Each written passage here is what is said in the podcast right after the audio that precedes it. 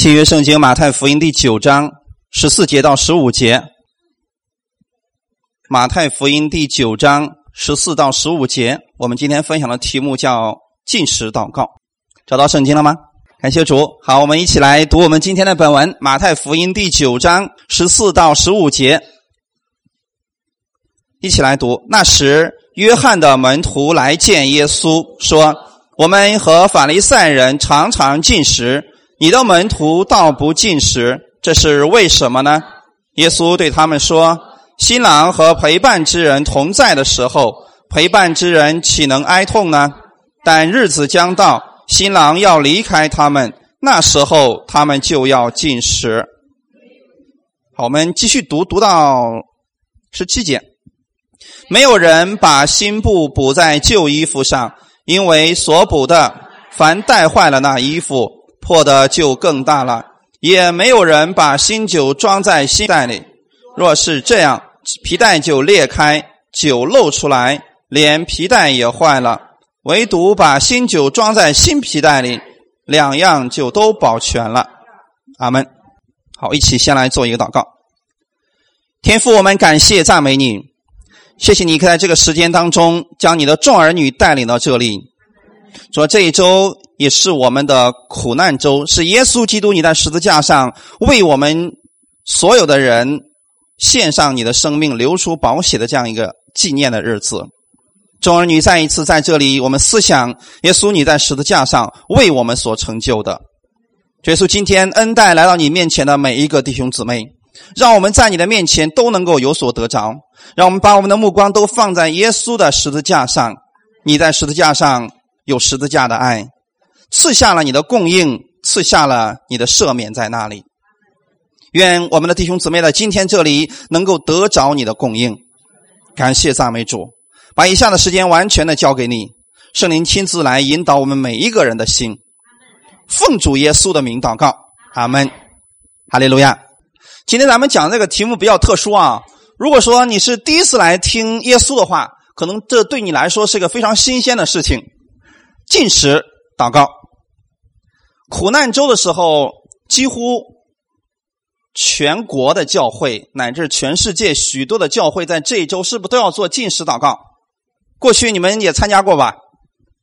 那么，我想问弟兄姊妹一个问题：为什么要禁食？禁食代表了什么？或者说，我再问大家一个问题，就是说，禁食能给你带来什么呢？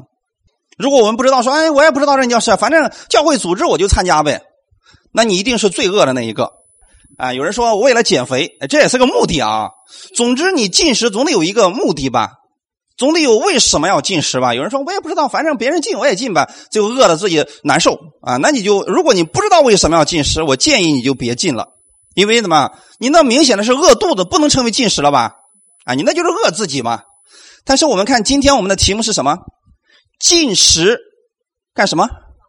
没错，弟兄姊妹，如果你进食是为了别的事情，这个不是神要求我们进食的事情。进食的目的是为了祷告，阿门。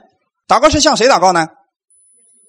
没错，向神来祷告，向天父来祷告。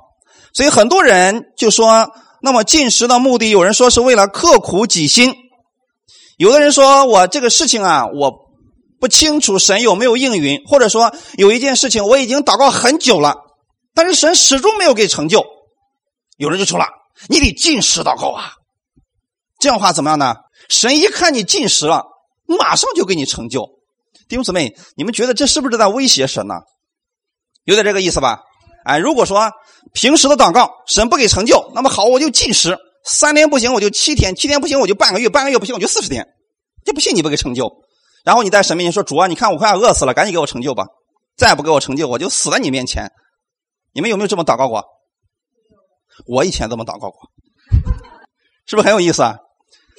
有一段时间，我人生当中走到了低谷的时候，实在是没有出路了。那个时候呢，也没有钱了，所以我就选了一个事儿——进食。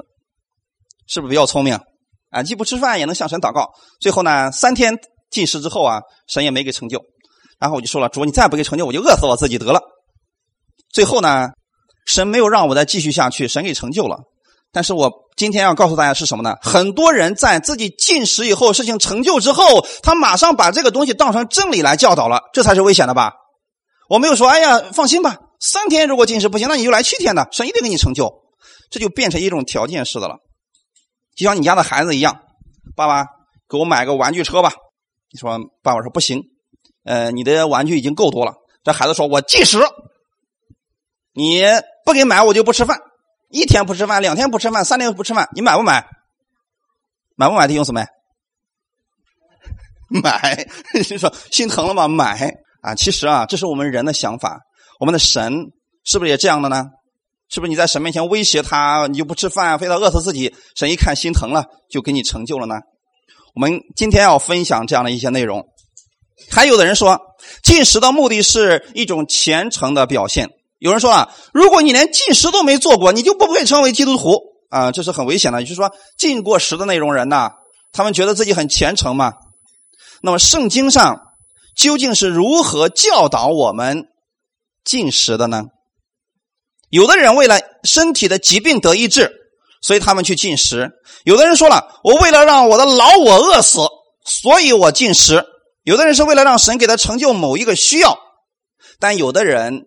确实是为了跟神建立一种美好的，或者说更深的认识神，他去进食。我们先来看一下旧约当中的进食。旧约进食的时候啊，弟兄姊妹，我们今天讲，我们不在律法之下，我们在恩典之下，对不对？那么旧约律法之下有没有进食呢？有，一定是有的啊。旧约的时候，在律法之下，神看的是你的行为。所以弟兄姊妹记得，除了我们的基督教之外，其他的教都是什么？看你的行为的。第一个，在士师记的二十章二十六节的时候，以色列人就在呃众人就上到伯特利，坐在耶和华面前干什么？哎，没错。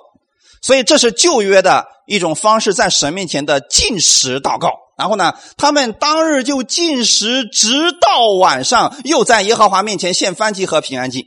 好，这就是说，第一种，人们在神面前哭啊，啊，就是让你看看我多可怜，你给我成就这个事情吧。我进食一个晚上啊，让神给我成就某一个事情，这是第一种。第二种呢，刻苦己心啊，确实是为了刻苦己心啊。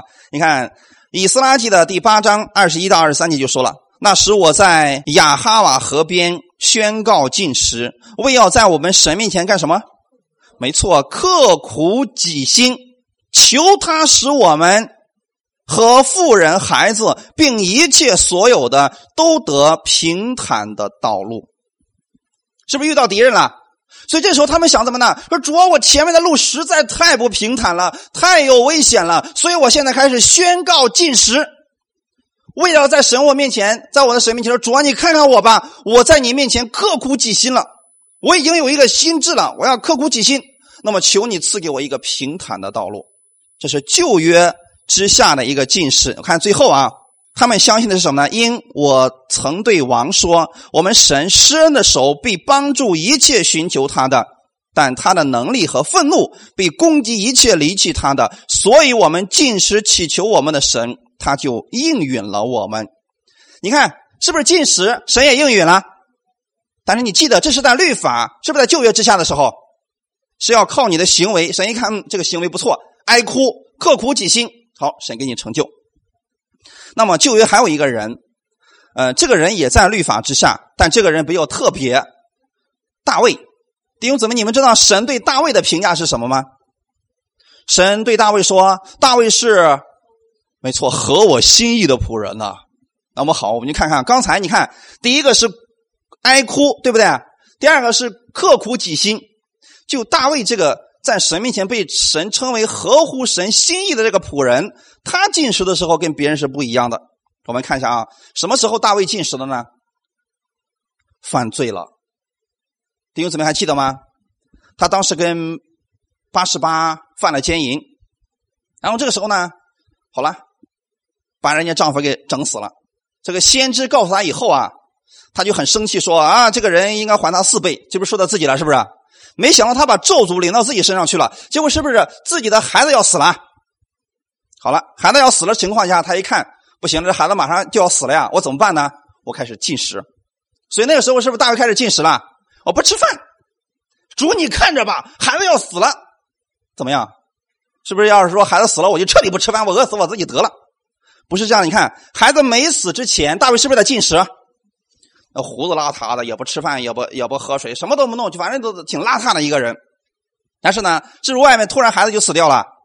孩子死了以后，臣仆们更不敢跟他说话，因为照我们人的想法，孩子一死，他不知道更不吃饭，那不就伤心欲绝了吗？但是你看大卫这个人啊，这就是旧约之下大卫这个人的特别之处啊。大卫一听这个孩子死了，马上怎么样？沐浴、更衣、刮胡子，然后吃饭。叫我们看人来看这个大卫是不是？你咋这么现实呢？然后我们看他的臣仆就不明白啊，臣仆就问说：“你所行的是什么意思呢？孩子还活的时候，你进食哭泣，是不是？刚才我们讲的就有两种情况，他都做了吧？第一是进食，呃，哭泣；然后第二是什么？刻苦己心，就是希望神能收回旨意啊。但是是不是孩子还是死了？孩子死了以后，你倒起来吃饭。大卫说一句非常经典的话，我们看前面。”撒母耳记下的十二章二十一到二十三节，大卫说：“孩子还活着，我进食哭泣，因为我想啊，或者耶和华连续我，使孩子不死也未可知。孩子死了，我何必进食呢？”看到大卫在旧约律法之下的他的情况了吗？大卫是个非常现实的人，然后他是说了：“我岂能使他返回呢？我必往他那里去，他却不能回到我这里。他知道神的心意已经定了，不能更改了，所以他哎不用进食了。那么这样讲的话。”大卫跟前面的那些进食、刻苦己心，是不是扯不上关系了？但是你看，神有没有说大卫你太现实了啊？再让你死两个孩子，有没有这么说过？没有。所以弟兄姊妹，旧约之下，神确实看的是你的行为，对吗？确实是你的行为。所以在旧约之律法之下，人犯了罪之后，确实你要为你的罪付上代价的，这是很危险的啊！我们一定要把这个想明白了，然后。今天我们要知道，进食的目的跟旧约之下是不一样的，所以我们今天进食是为了领受基督的丰盛，阿门。但是不要把进食这个事情给理解错了，圣经更不能够去强解，如果解的话，可能会出很多的笑话，甚至会带来一些危及生命的事情。约翰福音十四章。十二节，耶稣曾经说过一句话：“说我实实在在的告诉你们，我所做的事，信我的人也要做，并且要做比这更大的事。”阿门。这句话你们都读过吧？那么这个更大的事指的是什么？我就听有一次我跟一个人在交流的时候啊，别人就说了：“哎呀，你都不知道啊，我们那个传道人可有意思了。”他就把这些经文解释成什么了？是吧？耶稣所做的事，我们都要做，而且。要做比耶稣更大的事耶稣进食四十天，我们要进食六十天，就是我们要超越耶稣嘛。甚至还有人说什么呢？耶稣所做的我们也要做，并且要做这比更比这更大的事什么？说耶稣在苦难周的时候，那背着十字架多痛苦啊！所以那条路我们也得走啊！那苦难周的时候，我们要去以色列，要背着那个十字架走完那个行程。我说你咋不不把自己定上去呢？是不是理解错了？所以说弟兄姊妹，不要说把这些经文给解释错了，这就很危险了。耶稣在这里说的更大的是，绝对不是指进食，他指的是什么？拯救灵魂。阿门。那么神在旧约之下所要求的进食究竟是什么意思呢？我们看一下以赛亚书五十八章六到十一节。这里边说，我所节选的进食，原文节选的这个意思，在括号里边指的是我所喜爱的进食。所以，我们先来看旧约啊，神喜爱的进食究竟是什么呢？这里边说了，不是要松开凶恶的绳，解下恶上的锁，使被欺压的得自由，折断一切的恶吗？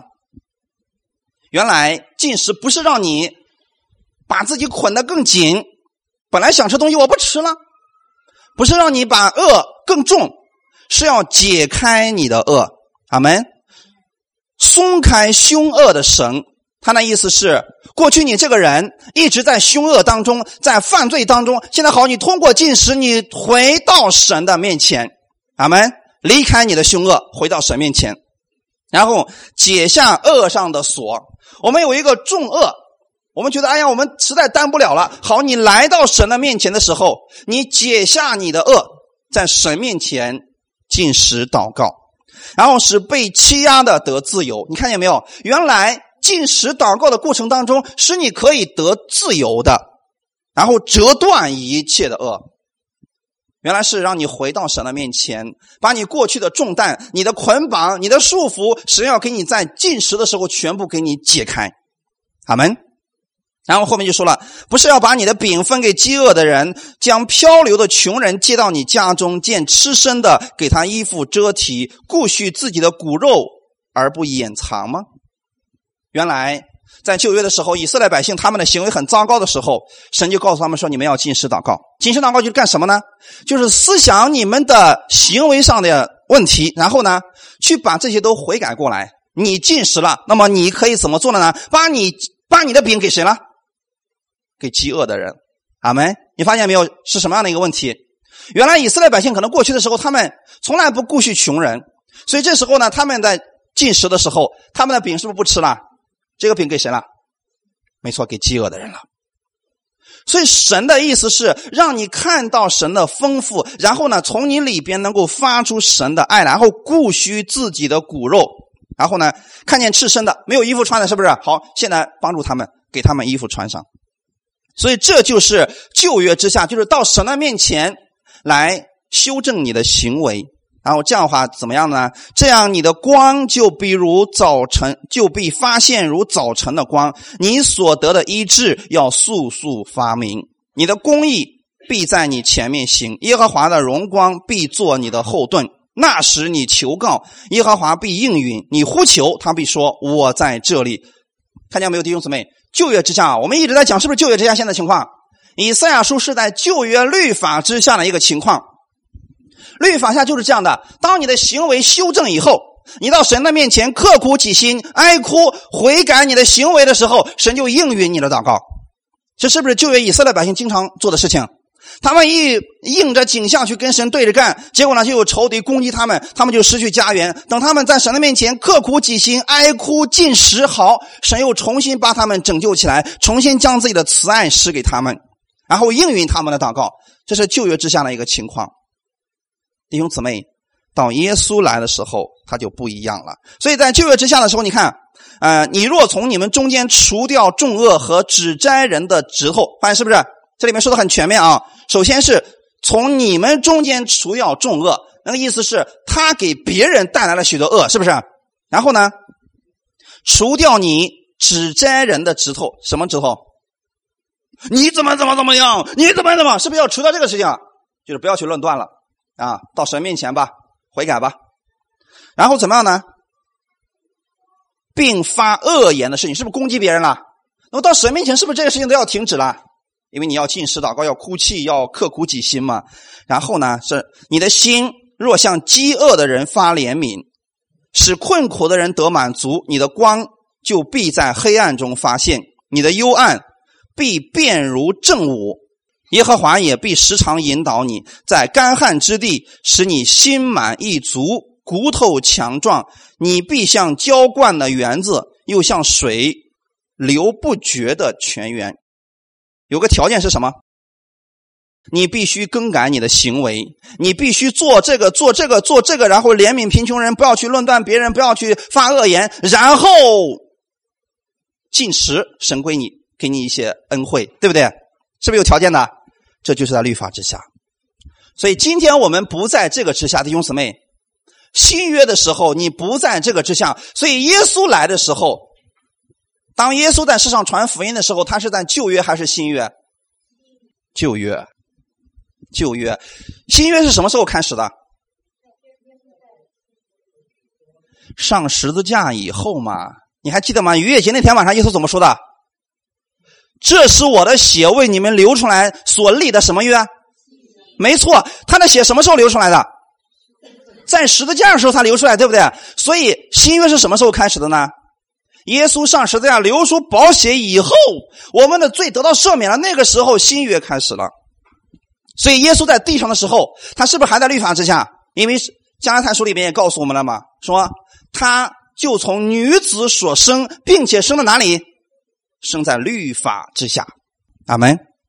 耶稣是生在律法之下的，然后他要把律法之下的人救出来，对不对？他在律法之下的时候，他要教导一些新约的内容。弟兄姊妹能记得这个事情吗？他这个人在律法之下，他当然不能违背旧约律法，所以耶稣是不是也要进食？因为他在律法之下。然后呢？但是他在律法之下教导的是新约的内容。等他上了十字架以后，他所教导的新约的内容是不是就开始了？好，所以今天我们读这个本文呢，其实就是这样一个过程。所以耶稣呢，他并没有要求他的门徒们必须进食。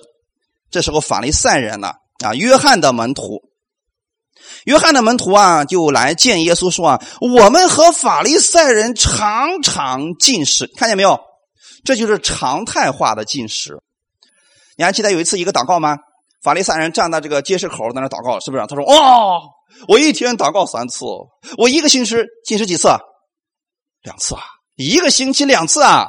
弟兄姊妹，你们有一个星期进食过两次的吗？所以我们不要跟法利赛人比啊，我们绝对比不过他的啊。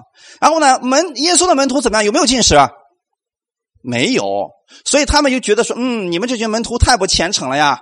所以他就问耶稣说：啊。”你看，我们常常进食，你的门徒倒不进食，这是为什么呢？是不是不服气了？所以今天啊，在新约之下呢，我们如果你进食了，你不要看不起那个没进食的，这本身没什么可夸的。阿门啊！所以耶稣就告诉他说：“嗯，你看啊，新郎和陪伴之人同在的时候，陪伴之人岂能哀痛呢？”我们知道谁是新郎？是不是耶稣啊？我们跟耶稣在一起的时候，应该是什么日子？没错嘛，人家结婚了，我们跟新郎在一块你说啊，我不要吃东西，我要进食，是不是觉得这个人有问题啊？你来参加人家的婚礼了，你在这进食，你回家进就得了呗，干嘛非得在这个新郎面前进食啊？所以在这里啊，耶稣的意思是什么呢？说他们跟我在一起的时候不需要进食。但是他们，我离开他们了。那个时候他们要进食，是不是？有一段时间，耶稣是离开门徒的。什么时候？耶稣死了，在他复活来见门徒之前，这段时间是不是他们都进食了？然后呢？等圣灵降下来之后，也就是现在这个时候吧，对不对？圣灵降下来之后，有没有再离开你们？没有了。所以我们现在是不是处在这个时间当中？我们相信耶稣，圣灵住在我们里边，神与我们同在了。阿门。这个四个福音书里边都已经告诉我们了啊，圣灵住在我们里边，直到什么时候？世界的末了。阿门。所以神不会再离开你了。在这种情况之下，你可以选择进食，也可以选择不进食。能理解我的意思吗？这不是一个强逼性的一个事情。但是在旧约律法之下，他们有一个专门的日子叫禁食日，必须要禁食的啊。所以这一段是我们要明白的，这是在旧约之下啊，耶稣对那些人讲的。那么新约之下，现在呢，我们在恩典之下，我们禁食是可以的，但是却不是强行必须做的事儿。阿门。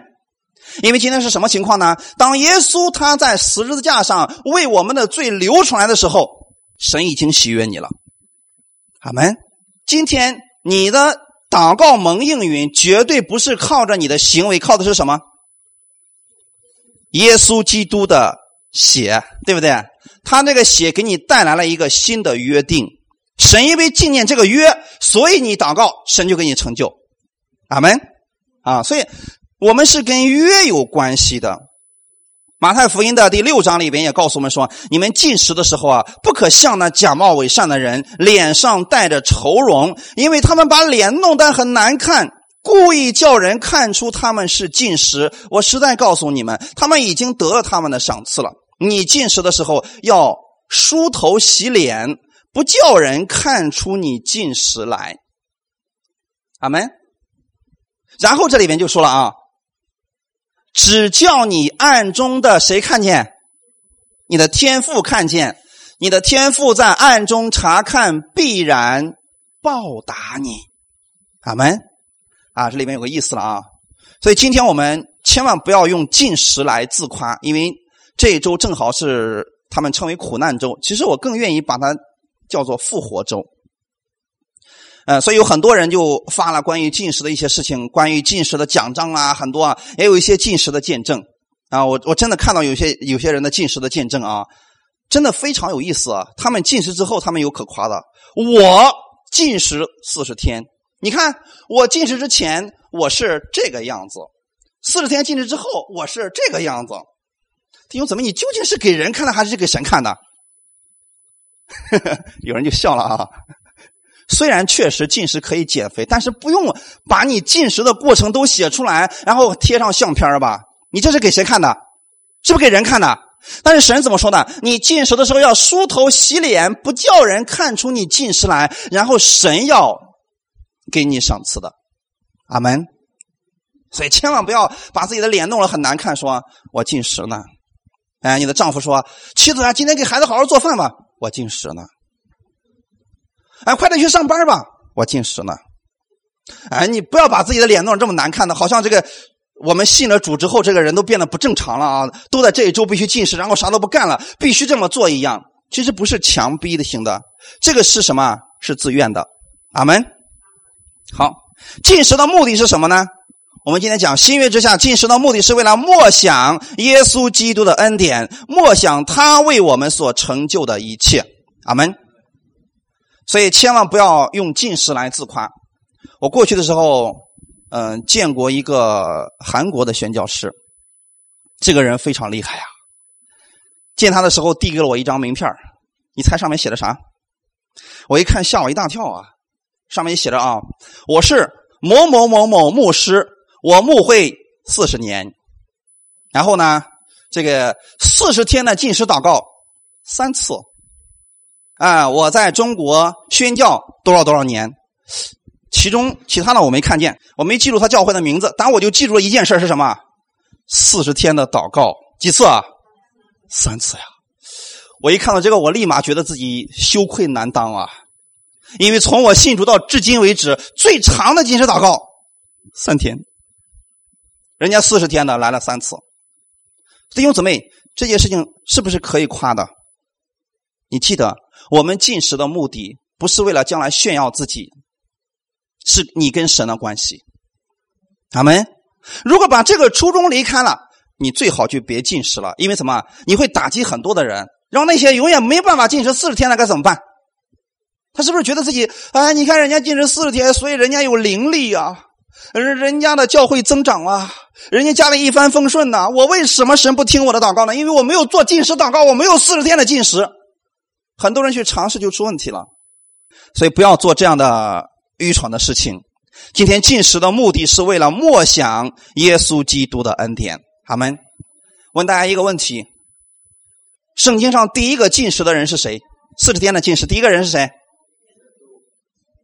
你们说的是新约，你们也回答正确了。整本圣经第一个进食四十天的是谁？是不是摩西？摩西这个人呢？你别看啊。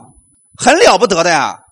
今天所有的进食四十天都要喝水的，对不对？摩西这个人，圣经上说的非常清楚，不吃饭也不喝水，谁敢跟摩西比？没有人吧？我们来看一下，一起来读一下好不好？出埃及记的三十四章二十七到二十八节，耶和华吩咐摩西说：“你要将这些话写上，因为我是按这话与你和以色列人立约。”摩西在耶和华那里四十昼夜，也不吃饭，也不喝水。耶和华将这约的话，就是十条诫，写在两块板上。阿门。哎，说弟兄姊妹，第一个四十天禁食的人啊，是摩西大人。我们完全没有办法相比的，任何人不可能做到四十天不吃饭不喝水，早死了。所以不要去尝试这个事情啊！但是在新约之下，要不要这么做了？因为我们又不是在神面前比，看谁究竟刻苦，谁究竟比较惨。这不是基督徒的样式，弟兄姊妹。我们应该宣扬的是耶稣基督在我们身上的恩典。阿门。这里面有个事情，我想问大家一个问题啊！你看，摩西是圣经上第一个进食的人，那么摩西在进食的时候都做什么呢？你们有没有想过这个事情？摩西进食的四十天都干啥？想过这个问题吗？在干什么？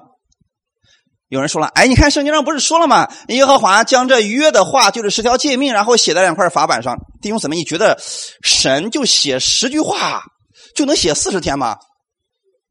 你让你写抄十条诫命，你多长时间能抄完？用了一天的时一天的时间吗？一个小时能不能抄完？哎呀，你觉得你们啊，我们一个凡人，我们抄十条诫命，一个小时之内绝对抄完了吧？那为什么神就搞四十天呢？究竟摩西在山上干什么呢？其实很简单，我们一直在讲，其实旧约也好，新约也好，进食的内容一定要放在耶稣的身上。任何时候，我们的讲道的主题不能离开耶稣。阿门。所以你在神的面前服侍的时候，任何的服侍都不要离开耶稣，包括进食在内。阿门。今天我们是不是主日？主日的主角是谁？还是耶稣吗？那么进食的时候，你的主角应该是谁？还是耶稣？好，我们先看这个问题：摩西在山上四十天的时间，那么究竟在干什么呢？不是在听神详细解释十条诫命有多么的详细，回去好好收拾这群百姓。不是的，他有一个约定，就是按照这个约定和以色列百姓达成一个协议，对不对？他们是什么约？十诫之约，对不对？那我们看啊。看下一个，摩西从山上下来之后干什么了？摩西从山上下来之后就开始建造会幕。出埃及记的第二十五章第四十节，要谨慎做这些物件都要照着在哪里指示的？是不是那四十天的内容？所以千万不要想，哎呀，四十天，你说这摩西在山上得多苦啊，又不吃饭又不喝水，你说在那个地方天天研究十条诫命，那摩西早死了。不是在研究十条诫命，神把整个这个会幕的模型图，是不是告诉摩西了？其实你知道吗？整个会幕的所有内容都在讲着耶稣啊，阿门。约柜是不是神同在的标志？那么那也是耶稣与我们同在的标志啊！所以整个会幕的，包括金灯台呀、铜坛啦、祭坛啦、这个濯洗洗濯盆啦，这一些其实都是跟耶稣有关系的。所以呢，上帝实际上在四十天的时间之内，跟摩西详详细细的分解会幕，然后告诉他：你要常常思想的是我的儿子耶稣基督。阿门。然后你看啊。再往看，往后看新约里边的内容，《希伯来书》第八章五到六节，他们供奉的是是不是献祭的事？他们供奉的是本是天上的形状和影像。弟兄姊妹，你们知道吗？会幕只不过是天上的一个影像而已。哈利路亚！正如摩西将要造会幕的时候，将要造帐幕的时候，然后呢，蒙神。警戒他说：“你要谨慎做各样的物件都要照着山上指示你的样式，是不是过去的？新旧约有一个特点，旧约是影子，新约是实体。阿门。我们看啊，如今是不是现在？好了，刚才说的会幕是不是过去？旧约律法之下，是不是律法之约？对不对？那么现在是什么时代？新约时代。好，如今耶稣所得的职任是什么？是更美的。”正如他做更美之约的中保，这约原是凭更美之应许立的。阿门。原来旧约之下，摩西进食了，好会幕各样的事情都在指向弥赛亚。那么到新约的时候，耶稣来了，他就是那个弥赛亚。阿门。所以，我们跟神之间不再是旧约的约定，而是新约的恩典之约。阿门。在新约之下，神的意思是什么呢？借着耶稣流出来的宝血，今天我会应允你的祷告。我会垂听你的祷告，阿门。但是，当我们明白说，原来跟神在一起相处是这么美好的一件事情，你可以选择愿意用进食的方式，在神面前跟他在一起交流，阿门。这是非常美好的一件事情。所以弟兄姊妹，想想这样一个问题：我们一生当中，我们的杂物的家事浪费了我们多少时间？我不说别的啊。就拿吃饭来讲，你的吃饭花去了你多长时间？有没有算过？一天你买菜的时间、洗菜的时间，还有做饭的时间、吃饭的时间，最后刷碗的时间，加起来占了你一天多长时间？比三分之一还多吧？我知道有些人吃饭一吃饭是一两个小时啊，那晚上就更不用说了，晚上七点吃饭能吃到晚上十一点的还有的。真的，我们很多时间是浪费在这个地方去了。但是神怎么意思？神的意思是进食的时候啊，你就把这些原来浪费你很多的时间，你全部都化掉了，然后单单跟神来亲近。阿门。那个时间是非常美好的一个时间，所以感谢主。我们要明白，今天我们要得着能力，不是你进食的结果。阿门。今天很多人告诉我说什么？哎，任教师啊，人如果想要能力的话，想要圣灵充满的话，你必须进食，然后圣灵就充满你。请问这个话对吗？是不是进食圣灵就充满你呢？不是，怎么样圣灵才能充满你？其实很简单，默想神的话语，阿门。默想耶稣基督的恩典。然后神就能充满你，就这么简单。所以很多人把这个经文呐，把圣经啊颠倒过来了。我们来看一个人，新约的时候有一个人禁了四十天，是谁？是不是耶稣啊？好，耶稣禁食四十天，为什么？我们刚才说了，旧约律法之下，人哭泣、刻苦己心，在神面前怎么了？希望有个好行为，蒙神的悦纳。那么耶稣为什么要禁食呢？刚才我们也提到说，有人说。为了表示自己是虔诚的，耶稣用不用表示自己是虔诚的？通过进食来表现。有人说我进食的话，神会更爱我。耶稣用不用通过进食让天父更爱他？那么耶稣为什么进食？有人说啊，我想被圣灵充满。耶稣是进食以后圣灵才充满的吗？哎，没错，有人记起来了。我们看这段经文啊，正好都反过来了。我们一起来读一下《路加福音》第四章第一节。耶稣被圣灵充满，从约旦河回来，圣灵将他引到旷野，四十天受魔鬼的试探。好了，弟兄姊妹知道吗？在旧约的时候，人要自表虔诚，人要做一些行为，然后悔改，然后在神面前进食，获得神的喜悦。但新约不一样，今天当你接受耶稣的时候，圣灵就住在你里边了。阿门。神会垂听你的祷告。阿门。并且你已经，你可以被圣灵充满，哈利路亚，就像耶稣一样，他在没有进食之前，他已经被圣灵充满了。耶稣被圣灵充满以后，他就被圣灵引到旷野去了。弟兄姊妹知道吗？为什么圣灵要把耶稣引到旷野呢？所以今天很多人就说了嘛：当你被圣灵充满以后，圣灵要把你引到旷野，那你不就死定了吗？还是不充满比较好？是不是？本来还在。流难于密之地，结果被圣灵一充满，跑到旷野去了。那你说去那干嘛呢？所以圣经不能乱解啊！这里说是不是耶稣？耶稣被圣灵充满以后，引到了旷野干什么去了？没错，接受魔鬼的试探。嗯，魔鬼是什么时候试探耶稣的？是在刚刚进食的时候呢，还是进食结束的时候？哎，没错啊，你们记得这个事情了啊？为什么魔鬼在禁食四十天满了以后去试探耶稣呢？因为你们禁过食的人应该明白，等禁食结束了，你就放松了，对不对？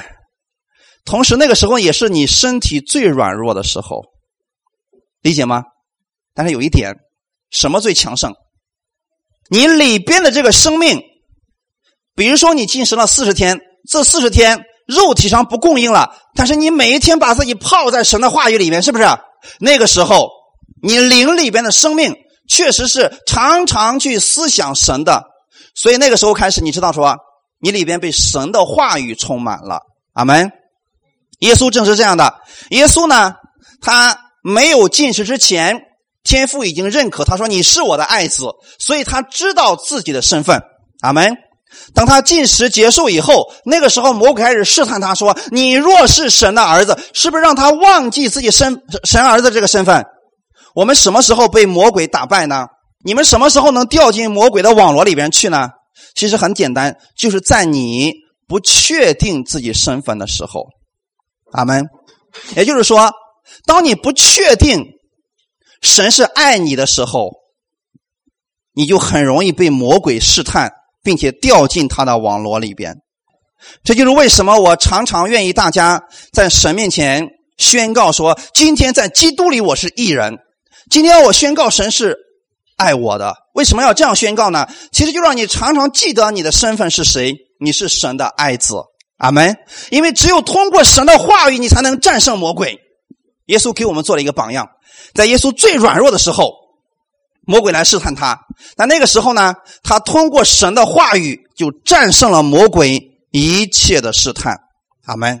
所以绝对不是通过进食得着能力，是今天你本身就在能力当中，只是你通过进食，就是忘记了原来你忙活的那些事情，然后呢，在神面前。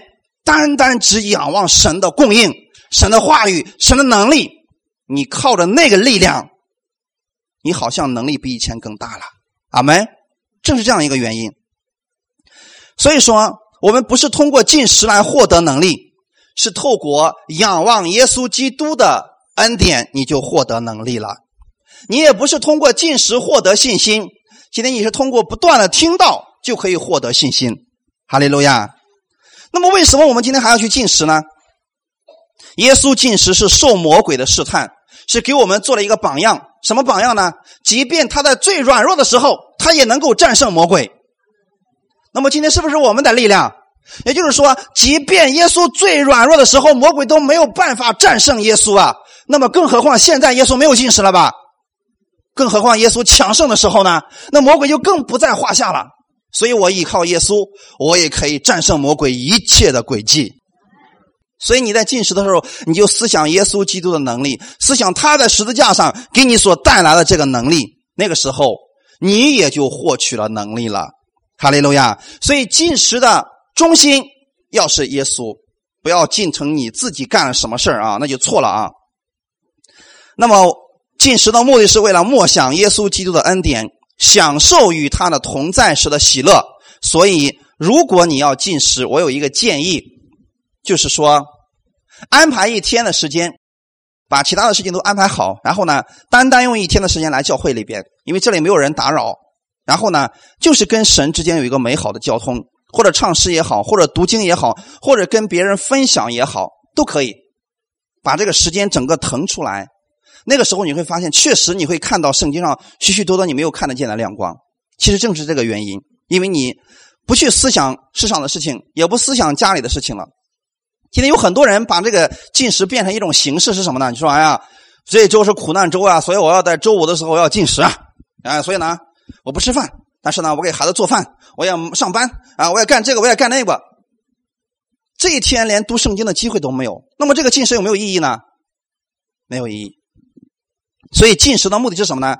你跟神单独在一起交流，阿门。把你肉体上的需要暂时放一边了，这叫进食的一个意义和目的啊。所以我不建议大家一边进食一边去做工，这样的话很容易就变成形式化了啊。嗯，在圣经的马可福音的第九章二十九节，我们一起来读一下这段经文。耶稣说：“费用祷告这一类的鬼总不能出来。”前几周我们讲过这个经文吧？耶稣从变相山上下来，那么有一个父亲，他的孩子被鬼附了，他的门徒怎么样也把这个鬼赶不出来。所以呢，耶稣一去了之后啊，用一句话，那鬼是不是就出来了？私下的时候，门徒就问问耶稣说：“为什么我们赶不出来呢？”然后耶稣说：“非用祷告这一类的鬼总不能出来。”原文当中没有那一节经文，也就是说“进食”这两个字是后来的翻译的人加上去的，没有。马可福音是不是特别提到了？这里边有没有进食？是不是在括号里边呢？有古卷在此有进食二字。那么马太福音里边提到了非用进食这一类的鬼总不出来，而这里边没有用到，所以我想在这里给简单给大家分解一下啊。是不是有四个福音书？马太福音、马可福音、路加福音、约翰福音四个福音书，你们发现是不是里面有很多重复的？为什么会重复呢？四个不同的人，从四个不同的角度描述着耶稣的生平，对不对？好，我想跟大家讲的是，马可福音是这个四个福音书当中写的最早的一卷书。然后，马太福音和路加福音都是参照了马可福音的内容。你们仔细读就发现啊，有很多东西啊，特别是马太福音和路加福音里面有很多东西跟马太跟这个马可福音是一模一样的。这是原因是什么呢？也就是说，今天我们讲的说，他是参照了前面那个人的启示，然后后面又加了一些见证，加了一些例子而已。阿门。这个事情是神许可的。我们都是在先知和使徒的根基上建造灵宫嘛，啊，所以今天你想想看，你们出去讲了，今天我所讲的内容，你们可不可以讲？完全可以，对不对？因为是什么呢？我们都被一个圣灵所引导、所启示，你就算讲了这个牧师所讲的，也是可以的。阿门。因为四个福音书一开始就出现这样一个事情，就是马太福音它参照了马可福音的一些内容，然后呢，在这里就提到说。当这两个稍微有一点问题的时候，我们要去查原文。原文当中没有进食，是不是三个福音书这里边提到这个问题就彻底一致了？所以说，绝对不是今天说，哎呀，你看这个人被鬼附了，怎么办呢？我们第一个想的是进食啊，呃，这个人的病比较严重，是癌症，我们怎么办呢？进食，就好像进食就变成了一个我们最后的一个法宝一样。其实不是，耶稣说的是什么？非用祷告这一类的鬼总不出来。所以耶稣不是通过进食吗？让那个鬼赶出来的吧？用的是什么？乌鬼啊，出来吧！再也不要进到他里边去了，是不是祷告？所以这才是重要的权柄啊，弟兄姊妹！进食的目的是什么呢？刚才我们一直在强调，进食的目的是为了享受与耶稣的同在。进食的整个的主角应该是定睛在耶稣的身上。哈利路亚！就是你把那个时间省出来，单单跟神在一起交流，这就是进食的目的了。所以属灵的能力不是来自于更多的进食，而是来自于你仰望、信靠耶稣基督。你的能力绝对不是来自进食，而是来自圣灵的能力。所以不要关注你的行为，你要关注的是耶稣基督的能力。哈利路亚。那么有人也问我说：“呃，任教师啊，进食的时候到底要不要喝水呢？可不可以喝水？千万不要回在律法之下。”摩西人家四十天不喝水不吃饭，我们谁能做到？不要去尝试，真会死人的。啊啊！所以不要在律法下活着。今天我们在哪里？恩典之下。所以你们愿意进食，神是喜悦的。阿门。根据你们个人的情况而定吧。你比如说有个孕妇，呃，比如说啊，我是假如说了怀孕八个月了，我进食一个星期，要不要这么做？哎，别啦，嗯。我们不是说这个心疼他或怎么的，你等孩子生出来满了月以后，你再进食吧，不要搞得那么律法啊！你弄不好真的会出问题的啊！你可以不吃，里里边里边那个能不能跟你一块进食啊？所以不要活在律法之下，就这样一个意思。所以今天我的意思是什么呢？有一些人他的体质是偏弱的，一天不喝水，整个人都会蔫儿的。那种情况，他要进食的话，可不可以喝水？可以。但有的人说了，我。不喝水也不吃饭，可不可以？完全可以。进食不是看你的，呃，表现的多么的可怜，或者说你做了什么。进食的主角是耶稣基督，哈利路亚。就是单单跟耶稣在一起，去跟他相交流，其实那个日子是非常好的一个日子。其实我们可以默想一下，在初代教会的时候，那个时候呢，大家使徒时代嘛。大家把这个什么房屋啊，什么都卖掉了，然后呢，每一天就在圣殿里边唱诗、赞美神、领圣餐。哇，那是不是非常好的一个日子？所以你看那段时间，圣经中记载说，在那段时间当中，神迹奇事几乎天天可见呀。他们不是进食得来的结果，是每一天就是在店里边赞美神，每一天赞美神、仰望神、赞美神、仰望神，然后。在一起彼此交通，彼此分享，能力就出来了。阿门啊！所以我愿意我们弟兄姊妹呢，你省出点时间来，每一天跟神有一个美好的交通的时间，你的能力也会彰显出来的。阿门！感谢主。最后我们看一段圣经，然后我们就结束。哥罗西书的第二章十六到十七节，所以不拘在饮食上或者节期。月朔、安息日都不可让人论断你们。这些原是后世的影儿，那形体却是基督。理解了没有，弟兄姊妹？一个旧约，一个新约。所以饮食上，你可以指的是旧约的安息日，还有禁食日，这些是不是都是在饮食和节期上？在这些事情上，不可让人论断你们，因为什么呢？不要接受别人这样跟你论断啊！你为什么不进食？你是基督徒吗？